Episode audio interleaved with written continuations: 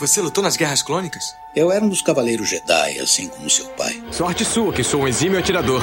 Ele era o melhor piloto estelar desta galáxia. Com toda essa habilidade que você diz que tem, essa aterrissagem foi péssima. E um guerreiro astucioso. E cadê o seu sabre de luz? Ele foi tirado da minha mão. Por uma pedra? É, por uma pedra. Deve estar por aqui em algum lugar. Que desculpa esfarrapada, hein? E era um bom amigo. Pode me ajudar aqui se quiser, tá, mestre? Eu não. Estou me divertindo muito. Por mais de mil gerações, os Cavaleiros Jedi foram os guardiães da paz e da justiça na Velha República. Nessa guerra, um perigo existe de perdermos quem somos. Antes da Era das Trevas, antes do Império. Forte você é com o lado sombrio, jovem, mas não tão forte. Tô com um pressentimento muito ruim. Os Jedi são todos tão inconsequentes. Só os melhores. Ah, mas se não é a mulher careca. Ah, mas não é a nojentinha e insignificante mascote do Skywalker. Você está ouvindo CaminoCast do site castwars.com.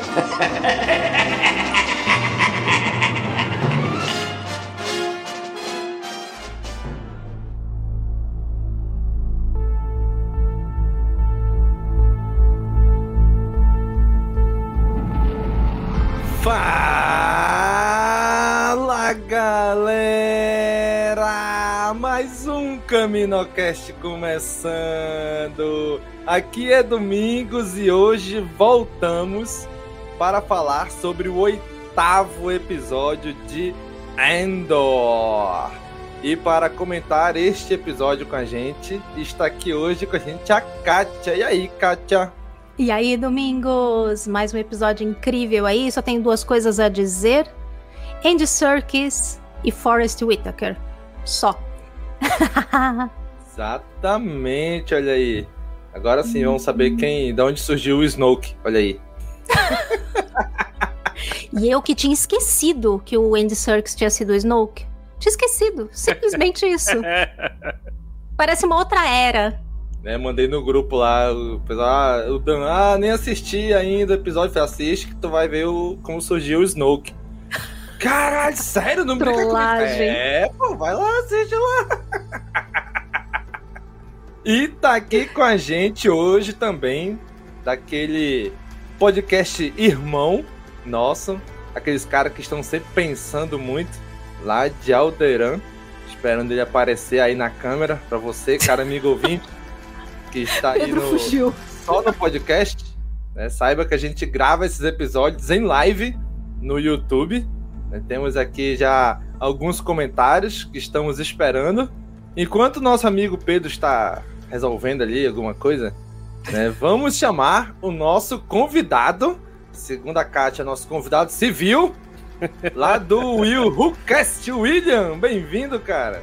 Hello, hello, valeu aí pelo convite aí, tá participando aqui do CaminoCast, gente. Meu, que maravilha, que honra estar tá aqui participando. Pra falar de Star Wars, que eu amo tanto, meu Deus, meu coração. Muito bom, cara, muito bom. Tô amando demais essa série, cara, tá muito boa. né, olha aí, quase que tem infarto agora aí, pra... É muitas emoções, é muitas emoções. né? e agora sim, nossos amigos lá de Alderan, né, lá do planeta que na, no, no, momento da série ainda tá aí intacto. Veio aqui pensar com a gente hoje o Pedro. E aí, Pedro? Fala, Domingos. Fala, galera. Kátia, William. Boa noite a todos os ouvintes do CaminoCast. É, emoção estar tá aqui falando de Ender. Acabei de assistir, acabei de primeiras impressões aqui, cara, tô, tô feliz com a série. A gente, engraçado que a gente não conversou nada antes, então não faço ideia o que o pessoal tá achando. Eu tô muito feliz com a série, eu acho que ela tem um desenvolvimento muito legal, é uma série diferente de tudo que a gente já viu de Star Wars. Para mim é o Game of Thrones do Star Wars, cara. Eu tô adorando. muito bem, gente. E já está aqui com a gente no chat nossos amigos, alguns padrinhos né? Queremos aí dar as boas noites, as boas-vindas ao Diego, ao Bruno Chassotti, que estão aqui com a gente. E mais, o William também tá aí. Bruno Richter, olha aí, nosso querido padrinho Bruno Escala de Terremoto, tá aí. Vinícius de Lisboa tá aí também. Gente, muito obrigado. Vão chegando aí para comentar com a gente este episódio. Vamos falar sobre o episódio 8, Narquina 5. Vamos falar sobre ele agora.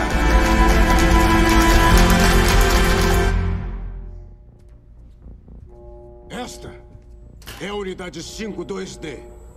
Nível 5, sala 2. O D é para turno do dia. Sete níveis de fábrica, sete salas por nível, sete mesas por sala. Sete homens, cada mesa.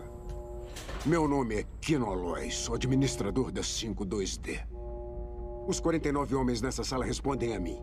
Nome: Keith. Keith Gargo. Ele não vai voltar. Ele só veio buscar os mortos e trazer seus substitutos. Você é meu agora. Fora do programa! De volta ao trabalho! Escute. É um turno de 12 horas. A produtividade é incentivada. A avaliação é constante. Você foi designado para a mesa 5. Que é o casulo que está atrás porque você não está na linha. Fazendo o seu trabalho. Sabe ler? Sim. Você vê nas caixas principais de 1 a 7? Essas são as pontuações das mesas nessa sala deste turno. Qual o número da sua mesa? Cinco. Pronto. Mesa 5. Viu? No fundo, o último lugar é você. As sete contagens são os totais de turnos de todas as outras salas neste andar. Você disputa contra todas as outras mesas desta sala. A minha disputa é contra as outras salas. Disputa? Chame como quiser. O objetivo desta conversa é que você entenda uma coisa bem claramente. Tenho 249 dias restantes da minha sentença. Eu tenho carta livre em como eu administro esta sala. Estou acostumado a ver meu lugar entre os três primeiros. Você vai querer manter isto acontecendo. Estou sentindo que me entende. Doente, ferido. Você fala comigo. Problemas com os outros presos? Saberei antes de você. Perdendo a esperança. Sua mente. Guarde para si mesmo. Nunca diminua a velocidade da minha linha. Mesa 5.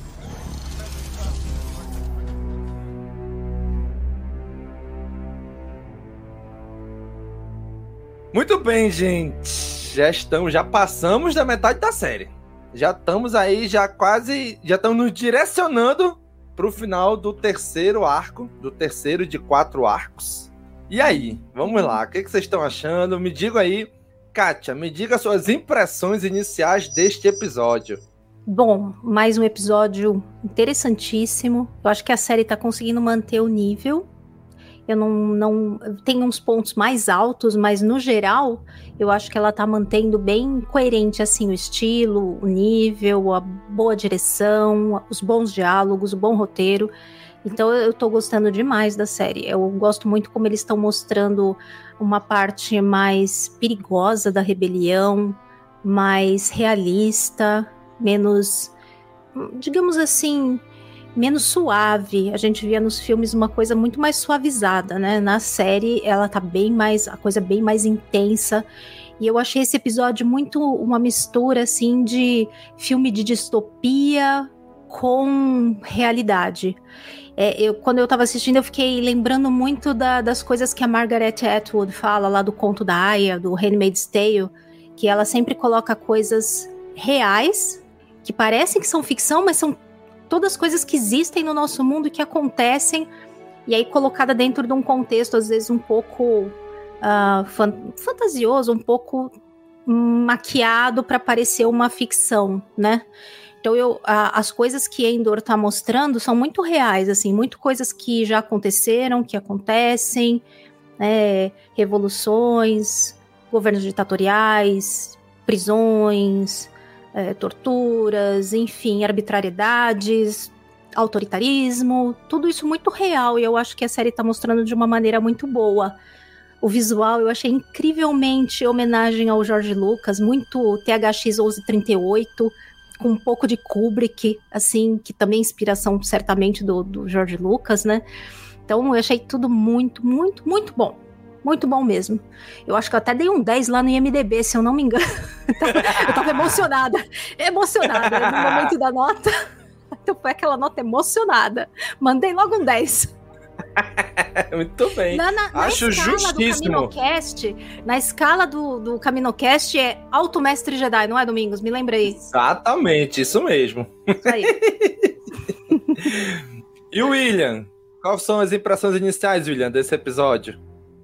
Bem, cara, eu, eu adorei, assim como tô adorando a, a série inteira. Eu tô aqui que nem a Bix, né? Tô comunicando só pelo radinho, tá aparecendo a minha imagem. aqui pra quem tá acompanhando no YouTube, né? Mas é, é, é bem isso que a Kátia falou, essa questão de a série abordar bem. É um, um, que é um, um dos conceitos né, da ficção científica é isso, é pegar temas reais e abordar assim com, a, com esse lado mais fantasioso, mais ficcional, né, mais tecnológico, mais futurístico, mais distópico, né?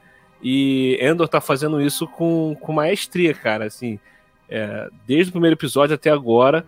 É, esse episódio, principalmente, eu, eu achei uma parada que é, tá muito interessante como é, a, tensão, o nível de tensão em cada núcleo é absurdo, não só quando a gente está com o Endor ali, o Cassian, né? É, quando a gente está em qualquer outro núcleo, com qualquer outro personagem, tá um nível de tensão a, absurdo e a gente está podendo acompanhar, né? É, é, essa o Império sendo opressivo, a gente vê isso de dentro, né? Isso pelo ponto de vista da, do, do cidadão médio, das pessoas e tudo mais. É, e você tem a sensação real desse desespero que as pessoas passam, né, por, por um governo ditatorial, governo opressor, né? E isso leva ao, ao pessoal que é ter uma única opção, a se rebelar, a se rebeliar, né? A, a rebelião. E a gente vê isso de dentro, cara, é, cada episódio fica um nível de tensão absurdo e a gente só querer entender mais, a gente entender, nem querer entender, a gente entender mais o que, que leva as pessoas a rebe se rebeliarem contra o governo, né? E tá incrível, tá incrível demais, cara. E é legal que o Lutem meio que fala isso ali pro Sol Guerreiro, né? Cara, isso é bom, que vai fazer a galera querer se rebelar, né? Mas e aí, Pedro? Diga aí pra gente como foi sua, suas impressões iniciais deste episódio. Cara, é, duas coisas aqui que a Kátia falou, que o William falou. Primeiro, em questão de roteiro, né? Como a Kátia falou, eu acho que é um dos roteiros mais bem escritos de Star Wars recentemente, em questão de diálogo, em questão de. É, enfim, a levada ao desenvolvimento dos personagens, que leva para o que o William falou. É, stakes are high, entendeu? A gente vai convergindo para metade da temporada, onde cada vez a tensão é maior e se existe um sentimento das pessoas que é, é, não é tão emocionante no sentido de, de ah, vai ter uma cena de ação e tal, é, para mim é o que foi prometido, que é o spy thriller. É um, é um filme de, de tensão, de, de suspense, em que para mim uma cena emocionante é, por exemplo, qualquer uma que tá a Mon Mothma num jantar lá com, com a galera em Coruscant, é, enfim eu acho que a série é muito boa nisso, todos os núcleos, e aí que eu comparo tanto com Game of Thrones, né? É, todos os núcleos são muito bem desenvolvidos, todos os personagens que aparecem, eles são muito bem desenvolvidos, têm um traço, uma personalidade, uma jornada, se consegue com poucas coisas ver as motivações deles, são todos muito bem escritos, e tem é, é, é, coisas a fazer, ele, ele, não perde tempo, né? Então, muita coisa acontece, a minha sensação de... eu acabei de ver, então, é, ter que absorver tudo isso, eu gostaria de ver de novo, para poder agora ver com, com prazer, porque tanta coisa que acontece, tantos arcos, tantas é, microplots rolando, e, e, é isso, todas elas estão convergindo. Então tem a, a plot do Cyril, tem a, a, o, a plot da Dedra, tem a, a, e aí quem diga que, pô, o Ender fica minimizado nisso, tipo, ele não brilha, todos os outros personagens chamam muito mais atenção e tal, é para isso, né? É, ele, ele, ele leva o nome da série, a gente teve essa discussão brevemente em algum momento na nosso, nossa outra conversa. Ele leva o nome da série, mas na verdade a série não é sobre ele, né? A série é sobre o momento, sobre as pessoas, e, e o que eu mais gosto de ver nessa série é ver um take diferente em Star Wars, no sentido de, cara, a gente tá vendo uma prisão, por exemplo. Você falou de distopia, Kátia, de, de as referências do Kubrick, do George Lucas, mas, por exemplo, eu vi uma coisa muito. É minha referência, assim, filme de, de prisão clássico, do tipo A Rocha, sabe? É aquela coisa magnética que prende a botinha dos caras no chão. Sim. Nesse caso aqui tem uma versão de Star Wars que é tipo o chão que frita. Tem, é, sabe? E, e, ver essas coisas simples, como a gente já viu no outro episódio, é o Cyril comendo cereal, é, conversando com a mãe, é um, um, como é um escritório e ele de terno no dia a dia do trabalho de uma pessoa comum. É, essas pequenas coisas que me dão um prazer na série que eu falo, cara, pela primeira vez eu começo a entender a galáxia não do ponto de vista da, da grande narrativa, é, do grande conflito, mas como funcionam as coisas pequenas, como por exemplo uma, uma, uma, prisão. E aí eu acho que tem uns detalhes muito importantes, muito ricos pro lore como um todo. Eu fico muito curioso agora para discutir isso com, tudo, com vocês. É, é pensar que existe é, campo de trabalho forçado, né? Uma das coisas básicas de, de fascismo. É, e o Império, pô, na minha, eu, eu tô louco para ver aqueles vídeos de que o pessoal faz breakdown, que me pensamento que eles estão construindo é, os canhões da, da Estrela da Morte, é maquinário bélico, eu acho, né? Eu chutaria. Então, cara, é muito louco pra pensar nisso, né? O Império botou uh, os civis, os presos, presos arbitrariamente, para trabalhar naqueles campos de concentração ali, para fazer maquinário de guerra.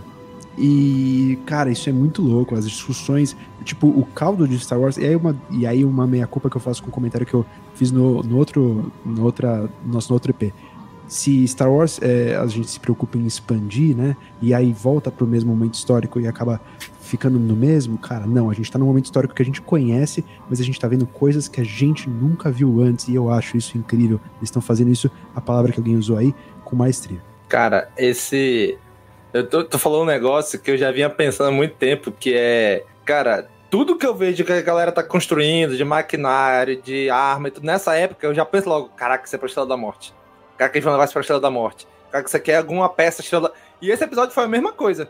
Quando eu vejo eles montando na prisão aquela montoeira de, Sim. de peças iguais, eu falei, caraca, isso é pra Estrela da Morte. Isso vai ser alguma coisa pra Estrela da Morte. Cara, é, é, é...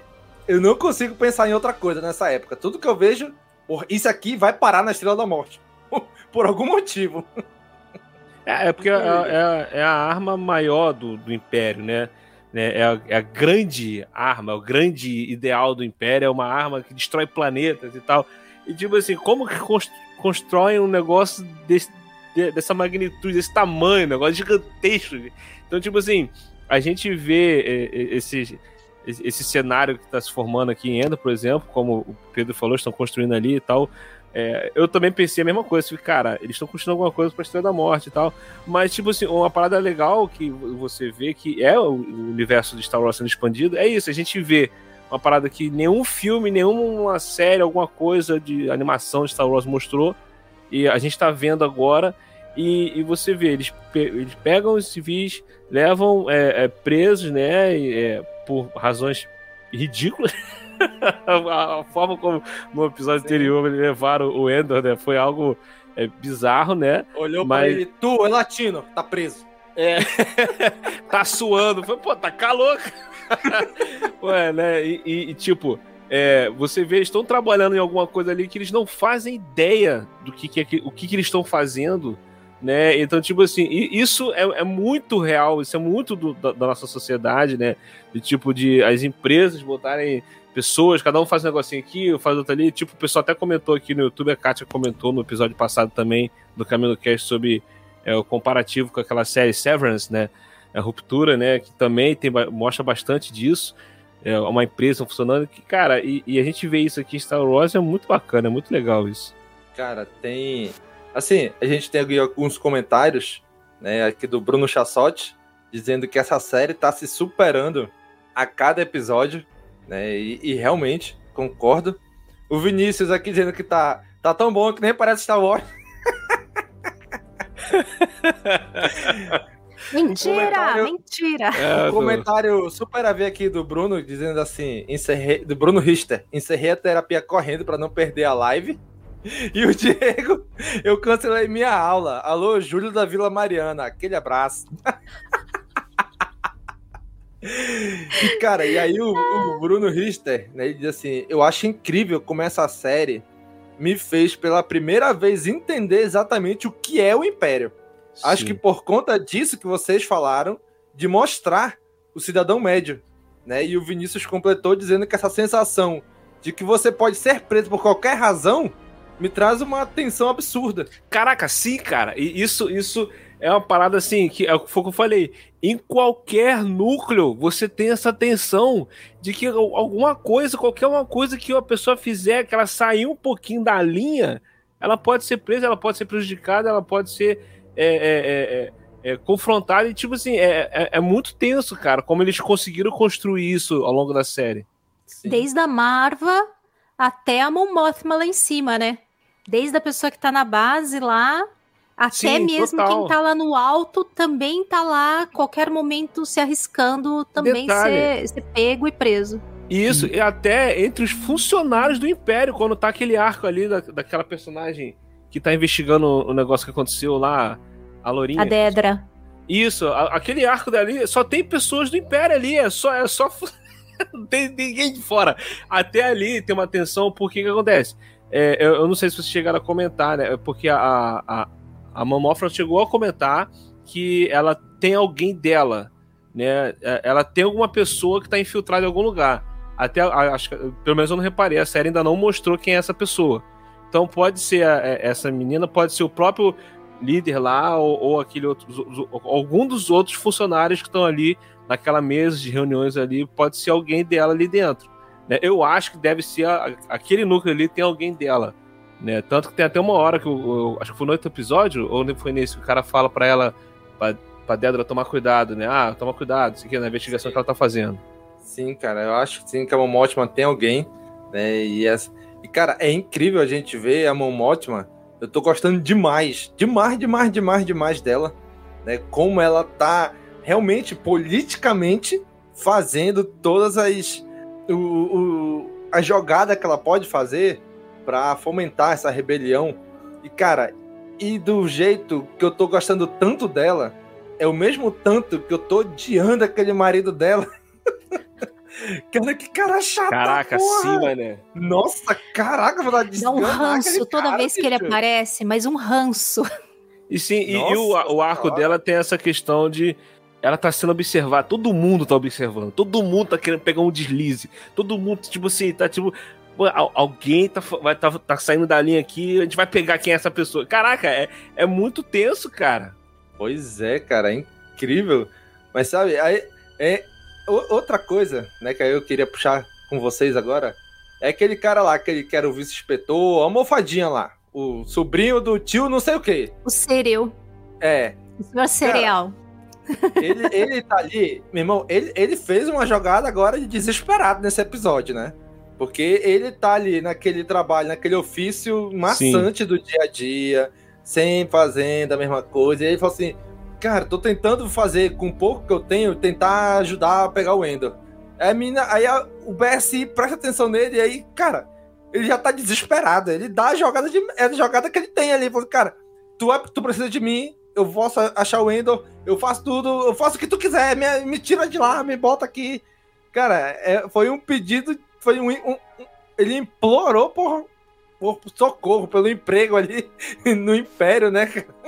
E, Eu e acho tô- que mais que implorar por emprego, é, eu acho que tem umas coisas que o, o William tá falando sobre como as coisas são tensas bastante. E eu acho que não é só sobre deslize, sobre ser preso, né?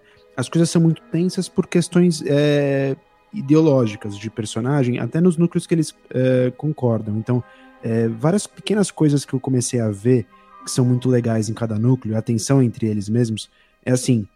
ah, primeiro existia no problema lá da corporação é, um micro debate do cara que quer fazer tudo certinho, que quer entregar, e a gente falou isso no outro episódio, e o cara que é, é, corporativista, no sentido que ele tá protegendo a galera, protegendo os dele, mas, tipo, no fundo, ele, ele não quer trabalhar porque ele sabe que vai dar ruim, entendeu? Se ele, se ele botar a cara tapa, falar que deu problema, não sei o quê, vamos mentir aqui que tá tudo, tudo certo. Mano, isso é um problema, tipo, do mundo. Aí tem isso em Star Wars. Aí vamos lá, leva isso pro Império. Problema do Império, de gente puxando o tapete um do outro, tal, não sei o quê. Coisas que você tipo, já imaginava que existia, mas eles estão mostrando, desenvolvendo, fazendo você se importar com os personagens e fazer você entender cada decisão que eles tomam. Então, beleza, eles desenvolvem isso. Aí depois eles trazem é, uma outra discussão, que aí entra- começa a aumentar o escopo, né? Do tipo, cara, tem uma pessoa aqui que tá olhando analiticamente o problema e tá descobrindo, tipo, uma coisa que o governo não tá olhando tá falando, tipo, olha, isso aqui é uma rebelião é, organizada. E aí, tipo, é a soberba dos caras falam, não, tá, outra discussão. Aí vai pegar outra discussão. Ah, vai ter dentro da prisão, por exemplo, ah, dentro da própria rebelião, pessoas que pensam diferente, que estão lá por uma razão. Então, tem uma tensão ali entre eles.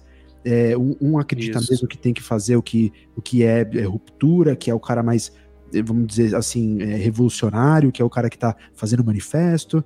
Aí vai ter o outro que vai São estar por uma bem as duas pessoal. linhas, né?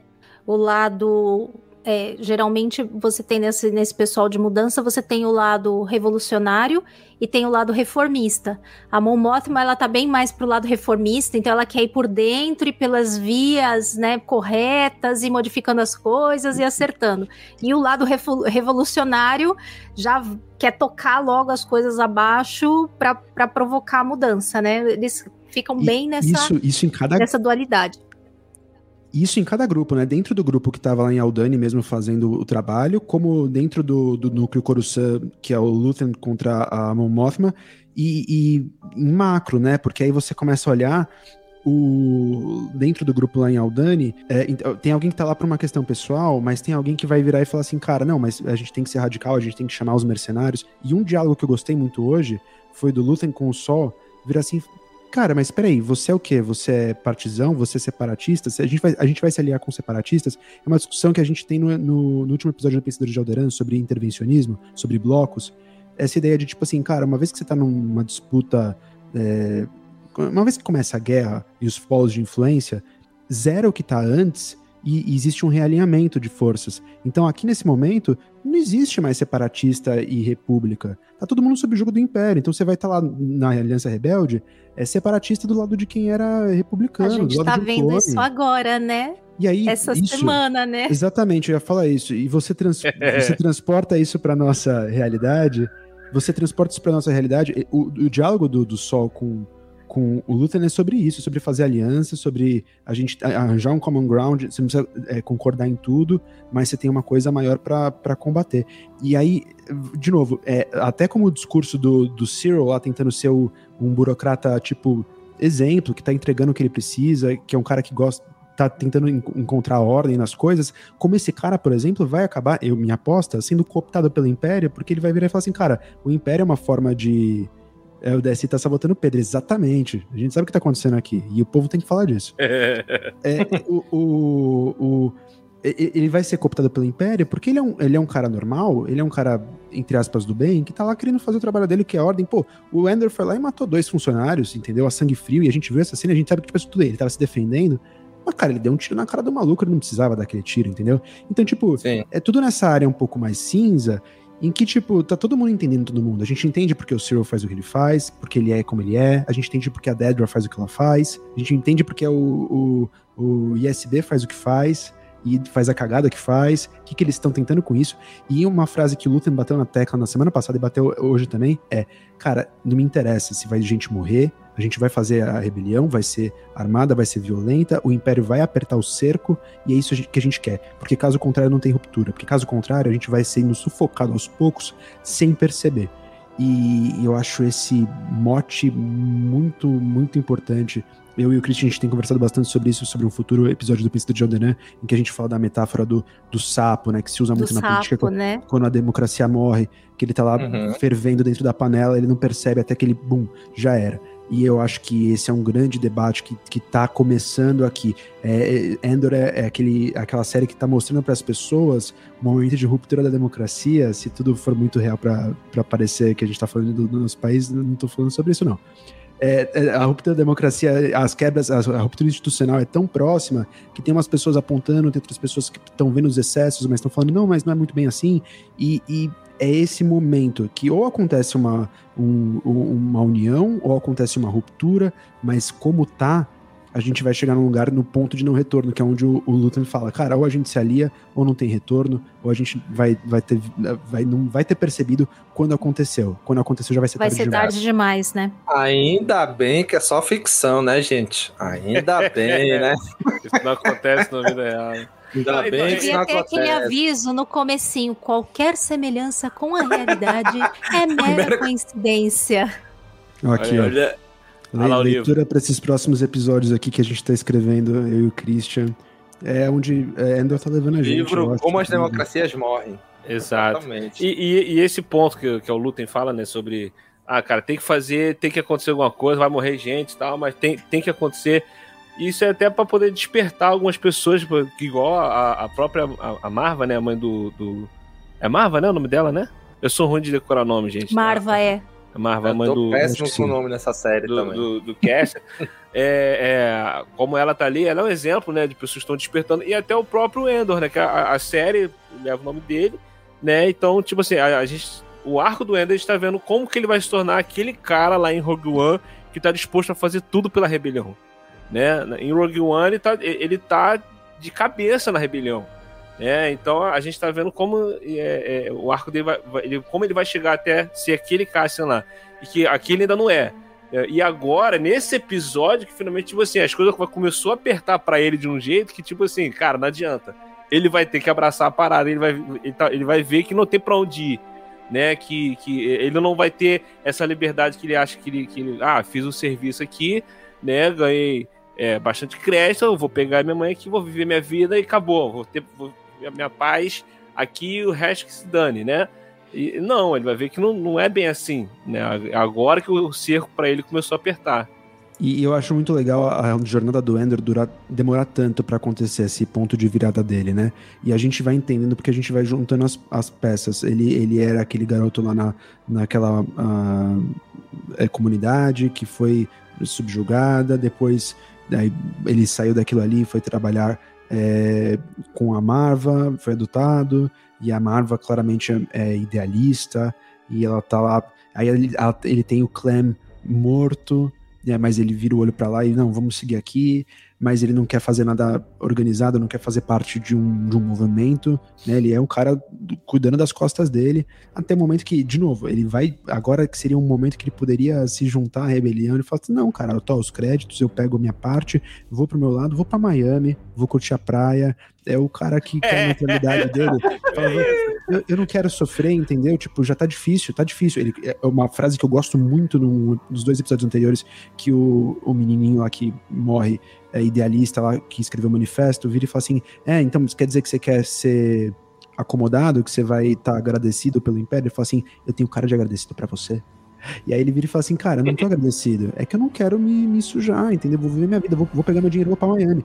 Só que aí é isso, quando ele percebeu que ele foi pra Miami, ele foi preso arbitrariamente sem fazer nada, porque tava suando, é quando talvez ele comece a entender que aí o bicho pega. Quando ele tá na prisão agora, ele fala assim, pô, e aí eu, vou, eu tô aqui num lugar, e aliás, aquela prisão ali me lembra várias coisas, Round Six, lembra, é, enfim, a, gente, a gente fala de uma gamificação que eles têm ali do preso, uma competição que eles colocam os caras ali pra trabalhar, e esquecer do problema de verdade. Os caras estão ali trabalhando, estão lá competindo entre eles pra bater meta, que é mais ou menos uma, uma alegoria do nosso sistema, da nossa sociedade, É. né? Eles Enquanto você tá coisa lutando entre si, você não tá combatendo o sistema, né? Exatamente. E a prisão é uma alegoria disso, e eles gamificaram isso muito bem, daquilo tipo, cara, quem ganha aqui na meta diária vai ganhar comida com gosto.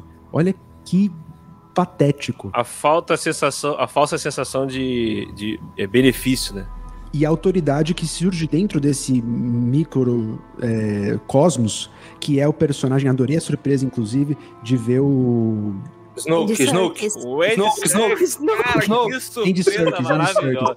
Que surpresa maravilhosa. Ver o Andy Serkis lá. Essa é a assim, história de origem do Snoke e a gente não tá se ligando. Tá vendo? Tá a aí. é série é pra isso, a gente não Só sabe. joguei. Mas, pô, Cara, foi uma hora- foi uma- sendo esse- cara Vai, vai, pode falar, desculpa. Não, não, é só isso. É ver o Andy Serkis sendo aquele cara lá que, que, tipo, ele quer porque quer garantir que ele vai sair quando acabar a pena dele tudo certo e ele tá impondo o controle, é, fazendo micromanagement, que é mais ou menos o que o Cyril queria fazer lá. Tipo assim, ele, ele quer ordem, ele quer defender o dele, ele vai fazer. Só que aí isso leva, tipo, abuso de autoridade, isso leva a, a uma hierarquia que ele se coloca em cima, né? E aí o, o Cyril quer fazer por merecer pra estar em cima. O, o Andy Serkis provavelmente fez pra merecer, pra estar ali, né? Mas, tipo, é, é, é como essas pessoas estão dentro de uma dinâmica maior que o Império colocou elas para ter essa sensação de autoridade, para fazer o controle de microcosmos, porque é assim que um, um sistema autoritário consegue se garantir. É que essas pessoas se sintam em papéis de, de destaque que tenham a sua relevância para elas mesmas do que elas acreditam que é uma missão que elas precisam fazer pro bem delas. E que é- tem uma forma de, de, de justiça nisso. Eles imaginam que é- é- ele tá fazendo a dele. Ele vai fazer todo mundo produzir pra ele acabar com a, a, a Na sentença. cabeça dele, ele vai se aposentar. Falta 200 e poucos dias pra acabar o serviço dele ali. Eu tô livre. Caraca, é isso, é isso. Na cabeça dele vai se aposentar. Ó, tô acabando meu, meu tempo aqui, vou me aposentar e já era, galera. E ele mandou um recado: tu não vai me atrapalhar a terminar meu serviço, não, cara.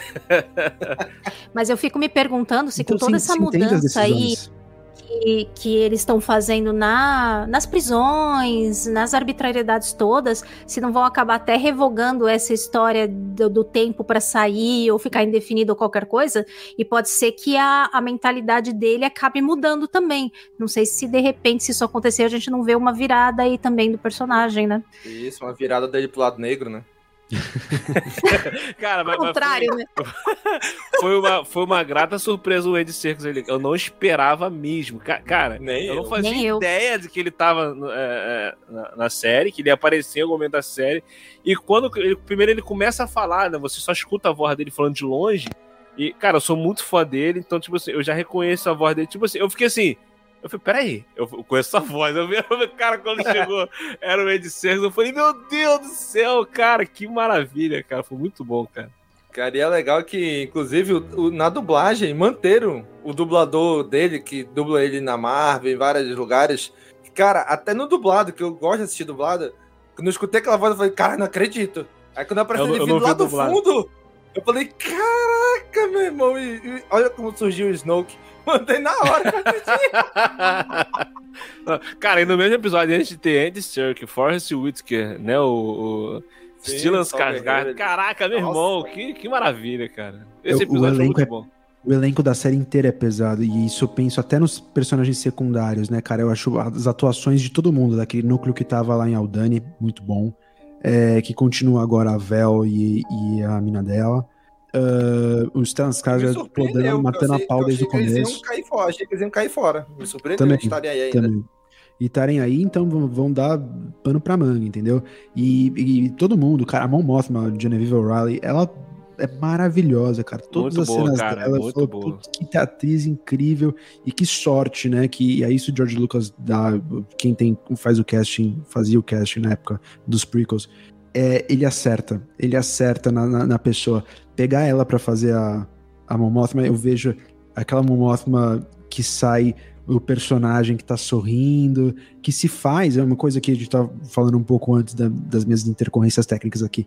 O personagem dela de, de que ela tá fazendo a política através do modo, é, vamos se a gente fosse pensar reformista ou radical, bolchevique, menchevista, é, bolchevique, menchevique, de revolução, é, ela tá lá, na verdade, fingindo que ela tá fazendo um modelo de, de revolução através do sistema, porque na verdade ela tá financiando a rebelião, só que ela mesma, aí a dualidade, né? Ela não quer aceitar. E aquela conversa que o Lutem tem com ela, tipo assim, cara, abre mão, velho. Você sabe que não funciona. Você me, você me chancelou para fazer o Altok em Aldani. Você me dá logo o dinheiro, me dá a galera, vamos partir pra briga, porque você sabe que política não funciona. E quando ela assume isso pro, pro brother dela de Chandrila, eu falo, pronto, é isso, essa mulher, ela é muito gênia. Ela tá jogando o jogo com todo mundo, até inclusive em volta dela, entendeu? É, é o marido bundão lá, cara, imagina, isso me lembra muito filme, filme de, de é, é, é, resistência francesa de Segunda Guerra, em que tem o marido que vai entregar que ele é a, aliado dos alemães. Então, tipo, você não confia nem nas pessoas na sua casa, sabe? É um Pô, cenário cara, muito tenso, cara. É maravilhoso. É muito tenso, isso é, é, muito bom. Eu gosto desse. Cara, quando eu fiquei sabendo que essa série ia ser uma série de espionagem dentro do universo Star Wars, eu já fiquei maluco, né? Tipo assim, caraca, cara, isso é, é uma ideia muito boa que a gente ainda não viu. É, Star Wars abordar, ah, vai ser os, os, os, criadores de Rogue One. Eu falei, meu Deus do céu, melhorou ainda mais. e agora, como tá sendo conduzido, cara, tá incrível demais. Eu adoro esse, esses filmes assim, né, que fala sobre espionagem ou sobre a Guerra Fria, né, esses bastidores. Essa, essa treta que, é, é, é que a, série, a série inteira tá tendo essa tensão, essa treta, e mas não tem espada laser, não tem piu-piu, não tem esse negócio. Não precisa, cara, não precisa disso para você ficar tenso, né? Como a gente falou aqui sobre é, esse momento ali daquela festinha ali, a reunião, ela conversando com o cara, o marido dela observando a filha dela, que toda hora vem falar alguma coisa com ela, eu falei, meu Deus, o que tem com essa menina, cara? Tem alguma coisa que tá acontecendo cara, essa, essa, menina. essa, menina. Vai dar ruim, vai dar ruim. Tem alguma coisa que tá acontecendo com essa menina, cara, que ela, ela tá muito ansiosa, ela tá muito agoniada, ela tá muito tensa, ela tá muito com medo de alguma coisa. Tá, tem alguma parada acontecendo ainda que a série vai mostrar sobre essa personagem aí. A Vou cantar, Bob. Errei na última bola que eu cantei. Ih, Kátia tá sem som. Agora é a vez dela ficar sem, sem som. Eu, eu apertei É, o botão vou- no microfone pra variar, esqueci de. eu tava falando da, da Leida. E engraçado que ela tem um nome quase igual da Leia, né? Isso não pode Uhum. não ser de propósito, né? Exato. Eh, enfim, mas a, a Leida, ela parece muito, realmente, inclusive, diferente nesse episódio dos outros. Nos outros, ela parece só a adolescente chatona. É. Nesse É, episódio, coisa ela tá tensa, ela tá ansiosa, Aconteceu você vê que ela coisa. tá preocupada, ou ela ouviu alguma coisa na festinha, ou ela tá incumbida, talvez, de vigiar, e ao mesmo tempo ela tá com medo. Ataca Então, aquele, aquele olho assim, né? Exatamente. É, exatamente Fechada, assim. Pra quem tá ouvindo podcast, vocês tinham que ver a cara do Domingos agora, fazendo uma imitação na lei. Como é que é a cara dela, Os olhões Domingos? assim, Ela tava- perdidos. ela tava- ela Foi muito boa. assim, ela olhava assim pro lado, pro outro. Ai, ai, meu Deus do céu, o que que eu, fiz cocô na calça Sim aqui mesmo. agora? né? Ninguém pode saber. né? É, é alguma coisa assim que ela fez. Cara, imagina se a história. Vou cantar bola. Cantei errado no último é, episódio que a gente passou aqui, que eu falei que o... eles não iam roubar o dinheiro e que eles iam roubar armamento, não sei o que. Beleza, mas vou fazer mais um guessing, porque acho que série que é semanal é feita pra isso, pra você especular pra até a semana que vem. Exato, Com exatamente. certeza. O meu Especular, palpite. vamos especular responsavelmente. Responsavelmente, responsavelmente. Cara, eu, eu tenho a impressão que a menina foi cooptada pelo pai a entregar a Momoth pra ficar de olho nela. E ela tá com esse peso do tipo, pô, vou entregar minha mãe. E aí o comentário que ela faz quando aparece o brother lá de Chandrila, ela fala assim, nossa, ele de novo aqui? Eu falei, hum. Você não sai mais daqui, né?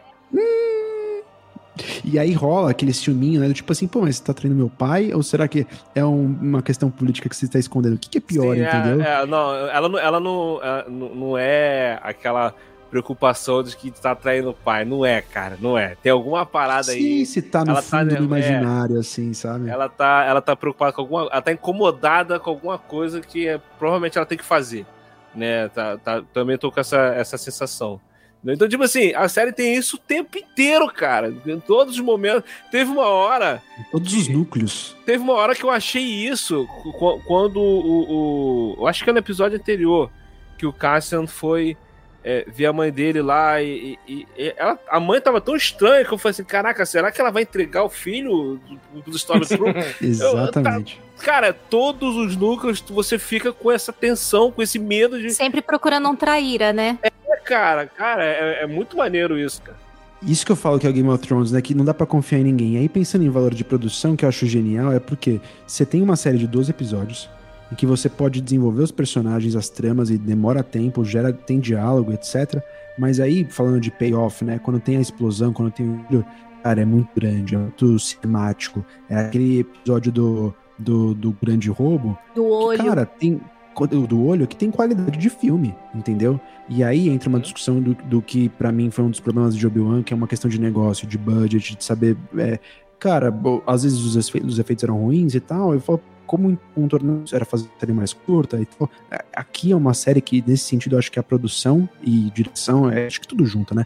Mas que sabe muito bem o que tá fazendo, porque você tem que fazer cenas de baixo custo, sets Isso. práticos, muito tempo e tal. E aí, quando você precisa fazer um negócio grande de cinema explosão, é qualidade absurda. E aí o, o payoff é grande, né? Porque você ficou esperando para aquilo por três episódios, de três em três tem um negócio assim. E aí, quando chega, chega bem chegado. E eu acho isso muito bom, esse, esse acho- pequeno arco que vai. Eu acho, Pedro, que tem é, uma frase que tu falou assim, ó, a pessoa que sabe o que tá fazendo. Eu acho que esse Sim. é o ponto é, da equipe de produção de, de Endor, né, que provavelmente deve ser a mesma de Rogue One, é que eles É. sabem fazer muito com pouco, né? É, é, eles sabem fazer. Cara, é, a- o visual da série tá muito cinematográfico, tá tudo é, é, muito bem produzido. Parece que essa série custou milhões, cara, e, e- e não foi. Tipo, então, tipo assim, eles, eles sabem como fazer a parada, né? Eles sabem como, como conduzir aqui, gastar pouco, guardar mais pra ali e tal. Então, tipo assim, é, eu acho que esse que é o ponto, né? Que foi diferente de, de Obi-Wan, que a equipe aqui é uma equipe que sabe exatamente o que tá fazendo. E lembrar que foi uma série gravada durante a pandemia, né? Tem ainda Isso. esse, esse detalhezinho. Cara, e, e é legal Agravante. quando, quando a, a equipe, né, que aí no caso o Tony Gilroy, que trouxe a ideia da, da série, quando, ele, quando a pessoa tem tempo para desenvolver, né? Porque, cara, essa série foi anunciada já tem muito tempo, já foi há muitos anos atrás. Sim. Né? Você, ah, vai ter uma série do Cassiano, e todo mundo, porra, Cassiano? tanto personagem, a gente É. nem mal viu o cara, aí todo, todo mundo reclamou, reclamou. E, cara, é, é uma série. Eu fui um dos que reclamei.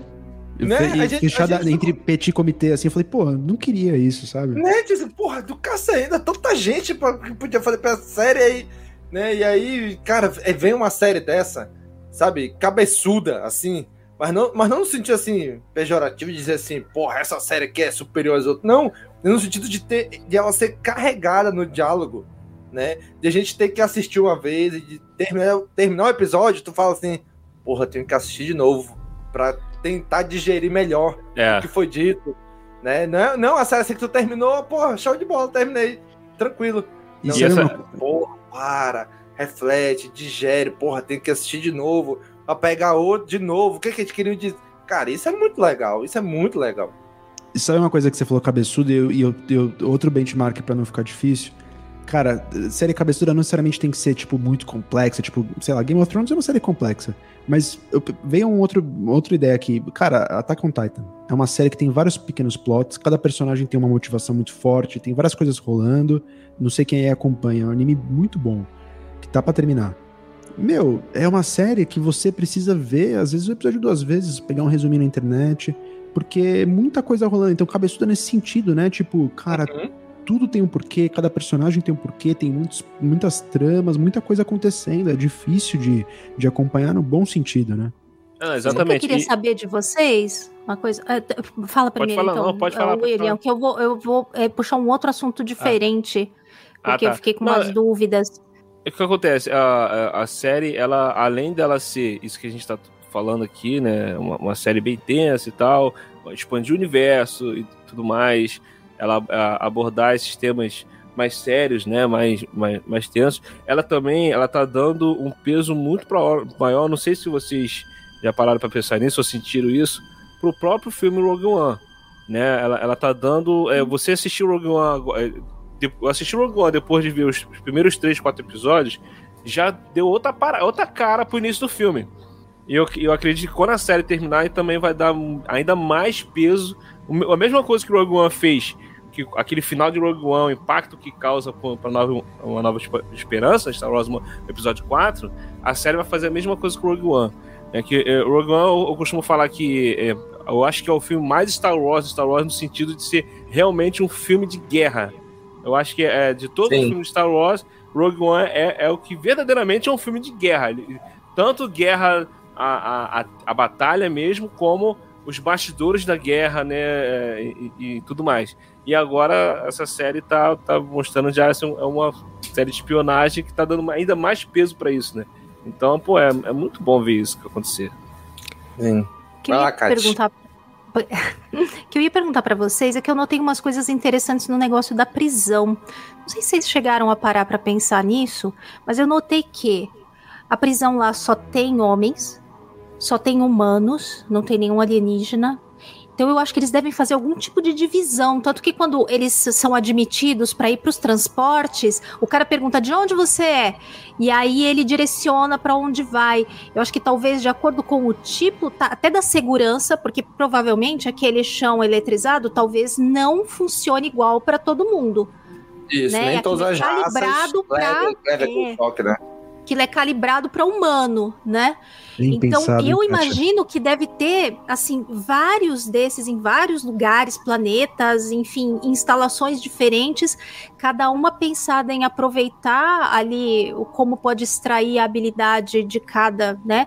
A gente pode lembrar do Quill, por exemplo, que fala, né, lá em Mandalorian que ele por muitos anos trabalhou para o Império, aí Uhum. cumpriu lá a- enfim, a cota que ele tinha. Talvez ali mesmo, né? Que quando eles eles estão chegando ali no plan naquele planeta, Lua, sei lá, a gente vê que tem, como se fosse várias Tem dessas prisões ali na água, né?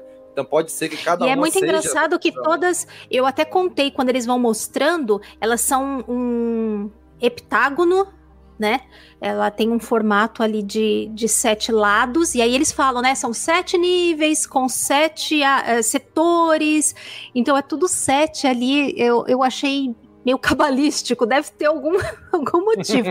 Mas eu notei essa, essa, essa coisa, e, e é muito especicista, é, é muito conceito nazista, isso de é, separar as pessoas, classificá-las, né? Botar no campo de trabalho. Uh, então, eu fiquei pensando nisso. Será que a gente vai ver outras instalações, talvez? Essa série mostra pouco alienígena, né? Eu acho que até tem essa questão também de é, efeito, de né? custo, de orçamento, deve ter um pouco isso. Mas talvez ainda mostrem mais alguma coisa, né? Aparece sempre assim, ó, um aqui, ó, ali de fundo, igual na festa, né? Na festa lá. Isso. Uhum. Tá, tinha alguns na- no salão, assim e tal. Mas isso é uma colocação legal, né? Porque acho que fica o, o dito no não dito. É, é- é- a primeira coisa que você repara é isso, cara, só homens, humanos. Então, onde é que estão os outros? Por que que tá separado? Existe claramente a separação, que eles jogam cada um pra uma nave. E, e acho que tem essa questão, primeiro, de, de enfraquecer quando você separa as pessoas, né? Quando você junta ali, que nem os guetos dos judeus tinham, enfim. É, existe é, é, isso como estratégia, né? Eu acho que tem isso. Mas um fato que você falou é, pô, talvez para tirar o melhor potencial de cada raça. O humano vai fazer esse tipo de trabalho manual aqui com, com tecnologia, outra raça que é mais forte vai fazer trabalho mais braçal, vai, sei lá, minerar, entendeu? Tipo, que a gente sabe que tem os Kashyyyk, os Wookies, enfim. Então, talvez isso mostre um pouco, por- acho que por um ponto de vista só, né? Como que o Império é, distribuía, setorizava esses trabalhadores forçados para os campos de concentração deles. Então, cara, eu acho isso incrível. É Star Wars pegando um recorte, como sempre, um pedacinho, te dando um- uma ideia do todo. Porque no próprio Império a gente só vê humano, né? O próprio Tron, ele enfrentou bastante resistência, né? Pra, pra ser Sim. reconhecido no Império, aceito, tudo por ser de uma raça alienígena não humana, né? Então, ah, eu acho isso um ponto bem interessante pra pensar mesmo. É, é meio que meio com- fazendo uma alegoria ao, ao- ao nazismo, né? Negócio de raça pura, né? Essas, essas coisas assim de. é, de Total. Não, não permitir outras raças aqui no nosso meio, né? Então tem, tem um pouco disso também. Exatamente. Inclusive, até o nosso padrinho Vinícius ele colocou nos comentários, né? Acredito que os seres não humanos sofram muito mais. É bem claro que o Império é composto somente por humanos. Né? E Isso, é- isso é nítido desde lá da época do George Lucas, né? Quando ele criou, que ele disse, cara, isso aqui é para espelhar nazismo, fascismo. É isso. Não tentem ah, romantizar o Império. Não. É, é, é, é isso. É Até o nazismo, é figurino fascismo. deles parece muito com o uniforme de É, soldado sim. nazista. As calças, os, os casacos, é muito parecido. A inspiração é assim, muito direta, né? Tem aquela calça em funil ali. E aí eu não lembro quem, acho que se foi no, no grupo dos podcasters que rolou essa discussão, enfim, eu, eu vi recentemente isso e ficou na minha cabeça, né? É, pessoal falando, poxa, mas o Império é muito mais atrativo, muito mais, mais bonito, as roupas e tal. Eu falo, mas é exatamente isso, né? A propaganda Sim. é, nazifascista É embrulho, né? disso, é o embrulho, é bonito, é chamativo, é a, a bandeira gigante, é tudo bonito, limpo. É então, asséptico, é limpo, é Isso. planificado, né? É pasteurizado. Em falar de pasteurizado, uma coisa que eu gosto muito que tem, é, que é legal também, é esse lado do humano comum, é ver a vida do Cyril lá desde a casa dele, da, quando a, a Mocoab que ele mora lá, que ele vai visitar a mãe dele, até o escritório, entendeu? É, eu acho que tem um, um- uns detalhes muito, muito simples, assim, é do dos utensílios que ele usa para trabalhar, do, da roupa que ele usa, tem várias é, é, pequenas coisas que me dão prazer, acho que como um fã de Star Wars há 30 anos, que eu ver aquilo numa tela, porque é isso, existe isso no imaginário, tá nos livros, tá no quadrinho, tá? A gente imagina como deve ser uma vida é, comum, né? Mas ver isso na tela são pequenas vitórias, assim, que eu acho muito legal, sabe? Tem umas figuras que eles usam também para bem mostrar a coisa da estratificação de classe, né? Quando a gente vê o Sírio lá embaixo de Coruscant, lá embaixo, ele tem um- uma janelinha que passa um pingo de luz, um minutinho do dia e já some. E nesse episódio, quando mostra o apartamento da Mon Mothma lá, eles até têm uma conversa sobre a vista. É verdade. Sobre a paisagem, Sim. que ela vê tudo lá de cima, né? Porque eles estão lá no extrato mais alto da sociedade e eh, já nem ligam mais pra olhar, né? Tem, né? Ela fala, ah, eu prometo que eu vou me dedicar mais a olhar essa vista aqui e tal. Aproveitar né? mais a vista. A pessoa tem a vista daquela e não, e não. É tão comum, tão banal que nem fica parando pra observar, né? É, e aí, de novo, né? Isso é a riqueza do, da, do escrita, né? Do, do, roteiro. Cara, cada frase comunica, tem um detalhe importante, tem uma Sim, discussão total. ali por trás. Até, e, e, a própria direção, as passagens, por exemplo, tem o lance deles ficarem descalços, né? Que eu acho Sim. extremamente agonizante. É um, é um ponto de vulnerabilidade, né? Você ficar andando descalço o tempo todo, aquilo me dá uma e olha que eu trabalho descalça quase o tempo todo. Mas ah, naquela é? situação é um ponto vulnerável. É porque eu dou aula de yoga, né? Então eu trabalho descalça o tempo todo eu sabia quase. disso, Kátia. e tem uma passagem que sai da prisão pro Sírio que mostra, né, eles ali descalços e começa focando pelos pés do Sírio quando ele tá sentado é, esperando a Dedra, mostra os pés dele e aí vai subindo e mostra ele inteiro sentado lá, branco, assim, sabe, na, na, na, salinha lá que ele vai ser interrogado. Então você vê que eles vão fazendo paralelos visuais também, e na conexão Sim. de transição. As transições de cena são muito boas também da série. É a direção muito boa. Esse da, agora esse é do Toby Reis. Eu não sei se. Eu, eu acho que o anterior também é dele, se eu não me engano. Mas uma direção também primorosa. Eu não quero mexer no meu computador porque a gente tá com problemas técnicos hoje e agora parou sem nenhum problema. Mas Toby Hayes é um nome que me rings a bell, eu reconheço de alguma coisa. Hum, e, agora eu não pesquisei, deixa eu ver. É, é, independente dele ser no, nesse ou não, eu acho que tem essa, esse cuidado, né? A gente sempre fala cuidado, cuidado, cuidado. É, e aí eu acho que tem uma grande questão igual Mandalorian, né? De quando você delega para uma outra pessoa e acredita nela e põe ela para ser é, é, responsável por um episódio. Depois você tem cada né, série tem acho que o Vebs é um que pode dizer muito bem sobre isso, é, as, as, segundas unidades, né, que vão fazer tomadas pequenas isso. e tal. E, e poxa, é, nessa série, acho que mais que todas, cada tomada tem umas tomadas tão delicadas, tão simples. A gente já falou tanto da, da luz do, da, do quarto do Cyril e tal, mas, por exemplo, lembrando um, um diálogo dele com a mãe dele, ele olhando a bolinha lá, o Nescau Ball dele, entendeu? O cereal. É, é, um detalhe, sabe? E, e acho que existe esse cuidado com essa série que se permite uma coisa que eu gosto muito no primeiro Star Wars de 77, que é o tempo para é, te dar a narrativa visual, né? Então, o que eu quero uhum. dizer com isso?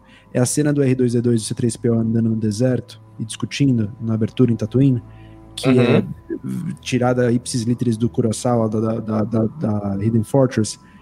Sim. Cara, te dá, te dá aquele tempo. Eu, eu, eu fui assistir com uma amiga é, aquela cena e para ela é muito lento. Para ela é muito. Aquilo, né? Pô, 15 minutos lá com os dois conversando, não sei o que, mas é exatamente isso. É pra te dar aquele, aquele sensação de perdido, de isolado, de jogar naquele universo. E essa série faz isso muito bem, né? Uma correçãozinha, o outro episódio é do Benjamin Caron, é outro, é outro diretor, o anterior, o 7. Esse do do Toby Haynes, ele também é de Sherlock, Doctor Who, Black Mirror, uh, Utopia. É, ele dirigiu fraca, né? bastante né? coisa. Eu amo Doctor Who, tá explicado. Being Human, que eu também já ouvi falar. Então ele dirigiu já bastante, bastante coisa. Mas você vê, né, que você estava falando até de segunda unidade tudo, que nem a Susana White que dirigiu um arco inteiro de três episódios. Você olha, eu não vi créditos nenhum dela. Assim, eu procurei no MDB, tudo. Ela provavelmente dirigia a segunda unidade, coisa assim, chamou atenção e, e pegou logo um arco de três episódios. Ele mandou muito bem. Então eles estão escolhendo muito bem, né? Tanto elenco como direção, fotografia, tudo. tá realmente. E é uma série que ficou tão na miúda, né? Tanto tempo, ninguém falava nada. Sim. Teve super pouca, né, exposição assim da produção. Ninguém esperava nada, você vê isso é uma coisa para se ter, né? Para se conversar. Às vezes esse, esse azarão que vem quietinho. Isso. Aí uma, uma, uma, discussão que estão falando sobre. Aí notícias, a gente vai abrir um parênteses muito rápido, mas da, não, não, anunciarem mais projetos com antecedência, né? Uh, porque às vezes gera repercussão e negativa se cancela, enfim. Ah, é. é, é o Endor é uma série que, quando foi anunciada, se, se não tivessem falado nada, a gente não ia saber até de lançar. Desse cara agora, pô, já tá numa produção muito adiantada, cara. Tem lá o Jude Law no, no, no, set gravando com roupa. Tipo, da onde que veio isso que a gente não sabia? Tipo, tá andada. E aí isso já, tipo, abre o olho. Você fala assim: caramba, cara, tem, tem coisa aí. É, uhum. eu, eu boto uma fé já, sabe? Cara, e tem um. Isso é uma parada que a gente já vinha comentando há um tempo, né? Principalmente no grupo dos padrinhos, a gente sempre comentava isso, né? Que, cara, Star Wars ele tem um potencial de explorar tudo quanto é gênero. Né? Star Wars ele, ele começou como uma ópera espacial, mas, cara, o filme do Han Solo ele é um filme de assalto. Aí tem Rogue One, que é um filme de guerra. Aí tem as séries que cada uma vai trazendo uma coisa que, cara. Mandalorian é, é faroeste, pô, total. Né? Total. cara, a gente pode, pode ir da comédia ao terror, coisa. é só querer. Exatamente. Exatamente. E aqui agora espionagem. E, cara, uhum. e, e, assim, a gente, enquanto fã, tem que entender que tem gênero que é mais popular entre, entre os fãs, né? Entre o grande público, e tem, gênero, e tem gênero que não é tão popular. Esse de uhum. Endor não é tão popular assim. Né? Não é, não, não é. é. Não é um, um sei lá, um filme de super-herói que leva bilhões, né, pro cinema. Não, aqui é um negócio de espionagem, que é mais devagar, né, que é, que é outro ritmo, que não vai agradar todo mundo. É a galera que é mais ligada em Star Wars por conta de da força, de sabre de luz, né? Lado da luz contra o lado negro. Cara, esse aqui não tem isso. Se uma produção de, é, de espionagem não for 007, ela não vai ter apelo. a única Sim. espionagem assim que tem um grande público que arrasta a galera, que é 007, é James Bond. Missão, Missão Impossível é. também, vou fazer esse. Missão Impossível um pouquinho é sou também. Muito fã, também. Sou muito mas fã. então, mas é porque é mutação, entendeu? É, e é o pessoal de Borne aí envolvido Borne, também, né, nessa série. Exatamente. Mas o que eu acho legal, falar disso que o Domingos é, falou sobre coisas diferentes, eu acho importante pontuar uma coisa.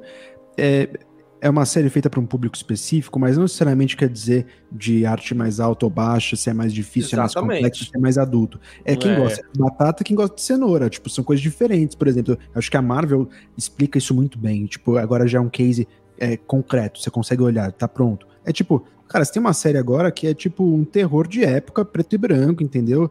É, super gore você tem uma série que é um sitcom, lá, WandaVision. She uma... né? she é, você tem vários gêneros, entendeu? E nem sempre precisa ser aquilo que é o filme, que é o, o produto prêmio, entendeu? Tem coisas para cada público. A gente é fã pra caramba, a gente vai assistir tudo. Mas Sim. eu conheço muita gente que tá cagando pra Endor e vai assistir, tipo, Mandalorian temporada é, 3, entendeu? Tipo, é cada um com o seu quadrado, entendeu? É, exatamente. É. Pessoal, tem, tem, eu conheço muita gente que que, ah, eu assisti o Endo, os primeiros episódios, aí parei, porque tava muito chato, que não acontecia nada. Assim, cara, depois, depois você pega um, uma coletânea de cena de ação no YouTube e assiste lá então. Porque é isso que você quer ver, cara. Cena de ação, Sim. não é possível. Tá Mas a gente né? comentou nos primeiros Exato. episódios que para muita gente favoreceria assistir arco por arco, ao invés de assistir semana a semana, sabe? É. Para algumas pessoas mais impacientes, assim, que não tem muita paciência, que preferem maratonar, vale mais assistir de, de três em três para pegar pelo menos uns pedaços mais completos da, né, da história. E aí eu acho que funciona melhor para essas pessoas. É porque tá bem na cara que, tipo assim, era como se fossem filmes divididos em três episódios, né? Né tá, uhum. O início tava muito isso, né? E, e agora vamos ver como é que vai ser. Será que a gente vai ter um episódio de fuga da, dessa prisão aí? Eu ia falar isso ah, agora. Olha aí, hein? Eu tô louco, desde que ele entrou naquela prisão, pensando como que ele vai conseguir fazer pra escapar. Como que vai conseguir escapar da liga? Porque foi tudo muito bem apresentado pra gente, né? As limitações deles ali dentro. Né? E, e, e ele ali dentro, você já vê que já tá tendo uma movimentação da galera ali. Né, Os caras com a linguagem de sinal, né? Se, conversando. É, de sinal, conversando com o pessoal do outro pavimento lá e tal. Então, tipo assim, eles querendo saber como é que tá rolando lá fora, né? Então, tipo assim, já tem algum movimento deles ali dentro, ou pra tentar escapar, ou pra tentar tomar ali o lugar, tentar fazer alguma coisa, né? Aliás, tem um cara que aparece ali que tá em Rogue One depois na equipe dele. Eu vi uma, eu, obviamente que eu não reconheci, porque eu não reconheço ninguém, gente. Nada, né, não é mérito não meu nenhum, tá? Eu, eu, ah, é. eu, eu, vi num vídeo uma pessoa comentando, porque eu, obviamente, nunca ia reconhecer, ah. mas um dos caras que tá ali na ala dele é um cara que tá na equipe depois lá de Rogue One. Olha! Caraca, eu não reparei. Que legal. Aí tá você Vê explicado que conexão então. legal, né? Que conexão incrível. Quando eu vi a pessoa comentando, ai, desculpa que eu não lembro o canal que foi, mas acho que foi o canal gringo até que, que eu tava vendo. É, mas olha que conexão legal, né? E nada óbvia, porque pra gente ainda, assim, Rogue One tem um tempo que eu não vejo. E eu sou muito ruim de guardar o rosto das pessoas. E É. também os atores estão um pouquinho. Estão um pouco diferentes. Até o próprio Cassian tá um pouco diferente de Rogue One, né? Sim. Então eu não ia reconhecer nunca, mas quando eu vi que, que, né, que tinha essa conexão e que era a mesma pessoa, falei, olha só que legal, eles com certeza vão escapar juntos, que legal. Vai rolar parada aí. é. Vai rolar, né? Vai rolar. Cara, e pra gente finalizar esse episódio, irmão, até que fim só o Guerreiro apareceu, né? Forrest Whitaker ali. Cara, e é tão legal, porque a gente já viu esse embate lá em, em Rebels da Mon Mothma, do, do jeito de pensar da Mon Mothma e do jeito de pensar do Sol Guerreira. E, cara, e aqui a gente vai ver isso, vamos dizer assim, de mais no detalhe, né? Que o Sol Guerreira tá ali, aí o Lutem vai lá, não, tu quer isso, tu quer aquilo, não sei o que, e tá. E eles ficam ali naquele diálogo. É, tem uma hora que o Sol Guerreira dá uma encarada nele que eu diz, meu irmão, é agora. Vai levar ele, vai levar ele pro Purcullet. Aí ele olha aí. é, aí, aí ele começa a rir, tá, pá, tu tá doido, né? Caraca, aquele, aquele eu achei muito de tensão na cara que ele Tem, para. tem uma hora que ele fala pro Lu. Tem uma hora que ele fala pro Luther assim: Ah, você não tá cansado de trabalhar nos bastidores? Aí o Luther fala: "E Você não tá cansado de brigar com quem concorda com você, né? Com quem. Caraca. Cara, Pô, é isso, o Sol. Guerreiro é isso, né? Ele discute com a galera que tá do lado dele, que concorda com as ideias, que, que tem ideias muito parecidas com a dele, né? Só, só, só divergem no modo de agir, né? Mas as ideias são as mesmas, né? Então, e, e é E, isso. e sabe o que eu acho maneiro? Maneiro demais é mostrar ele antes de ser aquele cara caricato, entendeu? Do Rogue Todo ferrado, né? É, Ele é um não tá cara todo que ferrado ainda. É um cara que, tipo, a gente já conhece, é um cara mais radical, lá desde o Clone Wars. O Rebels também vai passar um pouco depois, mas ele tava mais ou menos igual. Mas ainda, ainda nem falando só de aparência e de, de jeito de falar, etc e tal, de, de ideia mesmo. Eu acho que ele é aquele cara que nesse momento ainda consegue trocar uma ideia com o Luthor e falar, pô, mas e aí? Cê, cê vai, vamos se aliar, vamos conversar, para de discutir com a galera, entendeu? E isso, de novo, é quando a gente tá falando sobre transposição para o momento político, né? É, Na hora que eles estão lá mais pra frente, ele acaba indo cada vez mais pra longe, porque ele fala assim, cara, não, a un- a única alternativa é a gente arrancar a cabeça e, e, e tacar ali pau. E aí, cada vez mais, ele, ele vai se distanciando do resto do movimento, que vê um cara ali, um cara que não dá pra conversar. Mas ali é, é muito legal, pela primeira vez, a gente não só. é, a gente falou sobre isso no outro episódio, né? Show not tell. É pela primeira vez a gente tá vendo, de fato, ele tendo essas conversas que a gente já imaginava que ele tinha. Só que dessa vez com um personagem que a gente também conhece, que a gente confia, que a gente sabe que é um cara que tá disposto a sujar as mãos, entendeu? Que é o Luthor e tal. Mas que ele mesmo chegando pra ele e assim, cara, vamos lá, vamos, vamos, tamo junto, entendeu? Aí o cara, não, não. Muito bom. E uma parada desse episódio que eu achei legal também foi quando apareceu lá o droidzinho, né? o, o, o K2SO, né? Que é a, a versão lá que pre- prendendo o, o Endor. Apesar que foi no episódio anterior, Aham. né? Foi, foi no episódio Isso. anterior, né? É, e eu fico imaginando assim, caraca, como é que vai ser pra. ah, pro Endor confiar no, no, no, num droid desse, numa versão dessa, de- desse droid. como é que vai ser essa relação, né?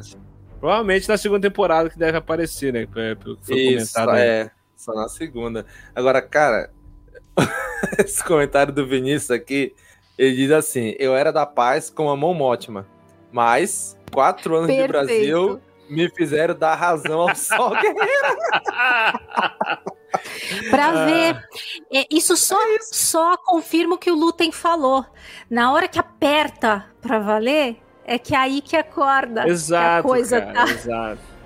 Enquanto vai muito devagarinho, Enquanto não apertar, não, você não, não- não- As pessoas não despertam. Te- Teve um episódio só no De- choque.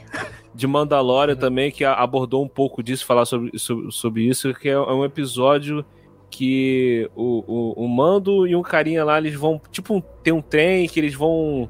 Em- em- que eles vão invadir lá a base onde tem os Stormtroopers, que estão no outro planeta, né? Que o cara fala pra ele que, ah, é. é, as pessoas tem, tem tu, suas ideias, tem seu pensamento, mas na hora que o cerco aperta, na hora que você, você vê sem saída, você vai acaba tendo que aceitar o outro lado, começar a ver o outro lado também, né? Então, tipo assim, é, até isso as séries têm que conversar, né? Mas ó, agora é a hora da, da especulação, hein? Vem comigo quem quiser. Eu acho que o Luther vai se sacrificar no final para alguma coisa grande. E esse eu acho que é a parada ah, que leva o Endor a, a ser o Endor que ele é, entendeu? Porque, assim, eu fico pensando, esse cara, ele tem um cacique muito grande. Porque ele chega na moto e fala, tipo, meu, baixa a bola aí, cara. Quem fala isso pra. família da rebelião, entendeu? É um cara que tá, tá acima dela ou igual, pelo menos, enfim. Isso. E ele não aparece nada depois, eu falo, ele só pode morrer. Provavelmente vai acontecer alguma coisa com ele, né? Porque ela tá lá em Rogue One e tudo mais, né? E ele não tá, né? Então deve acontecer realmente alguma coisa. E eu acho que isso é daquelas coisas que vão somando de novo, que eu acho que é legal a jornada ser tão longa, que vão se somando pro, pro ponto que, que o Cassian vira e fala assim, cara, não dá isso, tô na rebelião e vou fazer o que for preciso. E aí, quando você já engata na segunda temporada, você já percebeu, nem percebeu, já tá em, One, entendeu? E eu acho que esse ponto, eu não sei se vai ser ainda nessa temporada, eu acho que não. Eu acho que vai estar muito lá na frente do nada, quando você vai começar. Eu, eu, eu gosto de série assim, tá indo, tá indo tudo muito tenso, mas tá indo tudo muito bem. Até uma hora que só começa a dar ruim. Um episódio é. depois do uhum. outro. Um, Isso, um depois do outro. E, e, vai, tem um lance também. vai dar pior. Tem, tem, um lance também que eu não sei se vocês lembram da primeira cena do, do Endor em Rogue One. Vocês lembram como é que é a primeira cena dele lá? Ele mata um cara lá e tal. Ah, é, é um informante. É, ele tá é. tá no beco que ele vai falar com o informante. Né? É, é, um cara que tá. O cara tá machucado, o cara tá com o braço machucado, Isso. alguma coisa, assim. E é, ele não pode pular o muro. Eles não podem subir na parada lá, né? E tudo mais. Então, tipo assim, provavelmente esse cara vai aparecer na série, né? Em algum momento, esse cara, vai ser, vai ser o informante dele. Provavelmente a série vai acabar fazendo a ligação com essa cena. Entendeu? E nessa cena que o, o, o Endor tem a, a, uma informação da Estrela da Morte. Né? Tá, é, o Império tá com a Estrela da Morte, uma, uma matadora de planetas, né? Uma coisa assim, destruidora de planetas. Uhum eles falam e tal, então tudo, tudo, tudo, mais. Então, tipo assim, a série, a gente viu eles estão construindo alguma coisa, né? Provavelmente ele tá trabalhando para construir ali peças para a Estrela da Morte e não faz a menor ideia disso. Exatamente. É muito maneiro isso, cara. Não apareceu mais o manifesto do Nemic também, né? Para onde foi? Que fim levou? Cadê o manifesto, ainda. gente? Vai, isso vai parar, vai parar na mão do, de uma certa senadora de Chandrila aí, pode ter certeza. é, é uma boa pergunta, eu fiquei pensando nisso enquanto tava vendo esse episódio, né? Aquela caixa dele lá ficou em Miami? Com o dinheiro, com as coisas é, dele? Né? É, porque Será? tava escondida lá naquela, naquele, naquela casinha lá que ele tava com a moça, né? Ele Miami. escondia lá em cima do banheiro, né? Em cima do chuveiro.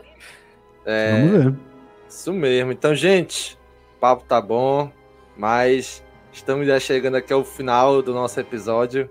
Estamos já aí na expectativa de como vai ser o final, o final deste arco, que todo episódio final de arco está sendo bem, bem corre, correria, bem, né, bem animada. Então vamos esperar que chega aí no próximo episódio, que fecha o terceiro arco, terceiro e penúltimo arco desta temporada de Endor. Queremos agradecer aos nossos queridos convidados que estão aqui com a gente hoje. William, faça aí seu jabá para a galera que está nos ouvindo e nos assistindo agora. Ah, valeu. Primeiramente, eu que agradeço aí pelo convite, por estar aqui participando aqui do CaminoCast. Cara, muito bom, muito bom. É, Finalmente! É, e quem quiser me acompanhar, é só seguir lá o WilhoCast, né? Meu podcast sobre cultura pop geral. A gente fala de uma groselha doida lá. Cássio já participou lá. De vez em quando a gente fala de Star Wars também. ah, é, tá em willhu.com.br e tem no Twitter também, estamos WillhuCast ou no Instagram, Willhu Podcast. Muito bem. Pedro, faça aí seu jabá também para a galera aqui, para nossos pensadores. Bom, galera, eu sou o Pedro dos Pensadores de Alderan. Eu, junto com o Christian, a gente está lá descobrindo, refletindo, celebrando a beleza desse universo fantástico em expansão há, há quase 50 anos. É, fica o convite aqui para vocês irem ouvir a gente, é, construir pontes entre nosso cotidiano, essa galáxia é muito, muito distante. Pensadores de Alderan no Spotify, Deezer, Apple Podcasts, Google Podcasts, Instagram ou Facebook. pensadores de Alderan. É nóis, um abraço, um beijo e até a próxima. Obrigado, Domingos. Obrigado, Kátia. É sempre um prazer estar aqui falando com vocês, viu? É nóis, mas, irmão. mas não podemos terminar, porque temos um anúncio. Um anúncio surpresa e especial. E quem sabe faz ao vivo e passa vergonha ao vivo também, porque eu não sei se eu vou saber fazer. Então tenha um pouquinho de paciência. Segura aí, segura, Domingos. Segura aí, que eu tenho uma coisinha aqui para compartilhar com vocês, hein? Bora lá, vamos ver se eu vou saber fazer. Hum, cadê? Tá pensando, gente. Calma aí, calma aí. Eu era um cavaleiro Jedi, assim como seu pai. Sorte sua. Começou por Eu sou um exímio atirador. Ele era o melhor piloto estelar dessa galáxia. Com toda a habilidade que você diz que tem, essa aterrissagem foi péssima. E um guerreiro astucioso. E cadê seu sabre de luz? Ele foi tirado da minha mão. Por uma pedra? É, por uma pedra. A. Que desculpa esfarrapada, hein? E era um bom amigo. Pode me ajudar e estiver aberto. Eu não. Estou me divertindo muito. Por mais de mil gerações, os Cavaleiros Jedi foram guardiões da paz e da justiça na Velha República. Nesta guerra, o perigo existe de perdermos quem somos. Antes da Era das Trevas, antes do Império. Forte, você é com o lado sombrio, jovem, mas não tão forte. Tô com um pressentimento muito ruim. Os Jedi são todos inconsequentes? Só os melhores. Ah, mas se não é a mulher careca. Ah, mas se não é a nojentinha, insignificante mascote do Skywalker. Você está ouvindo CaminoCast, do site castwars.com.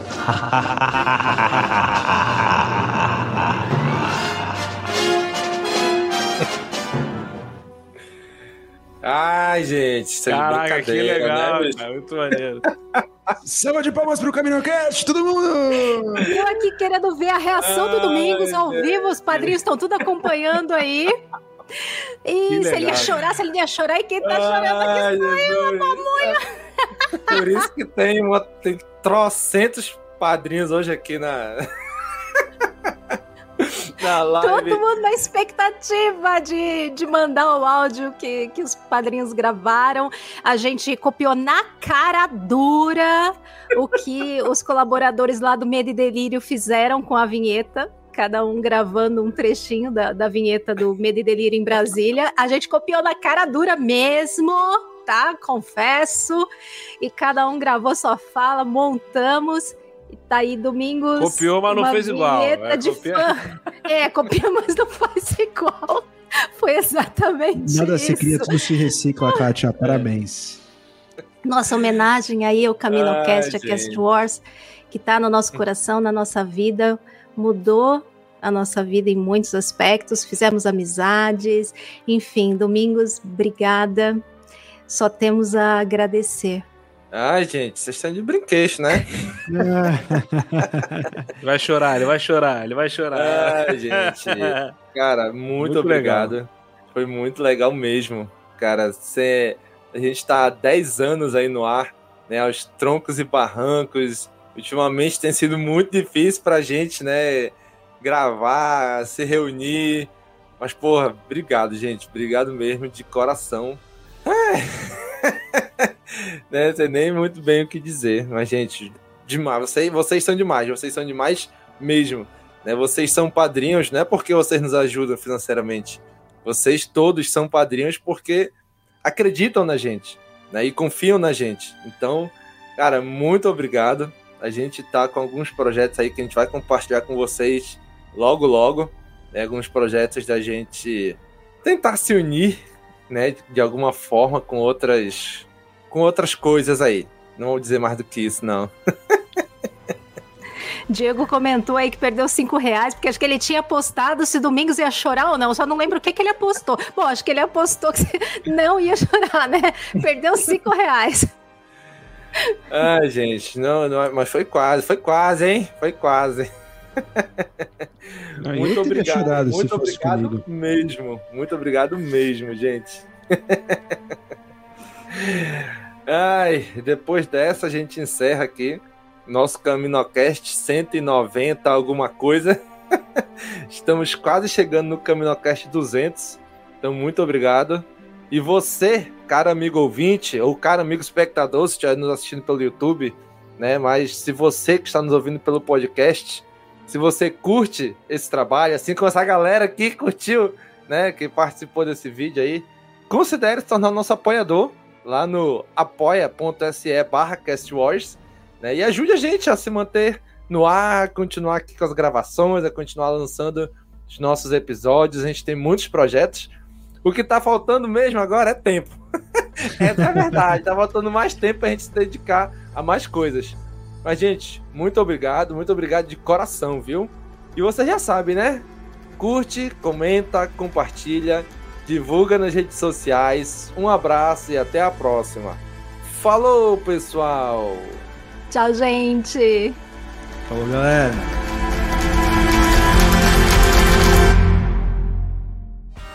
Esse podcast faz parte da Cast Wars Podcast Network.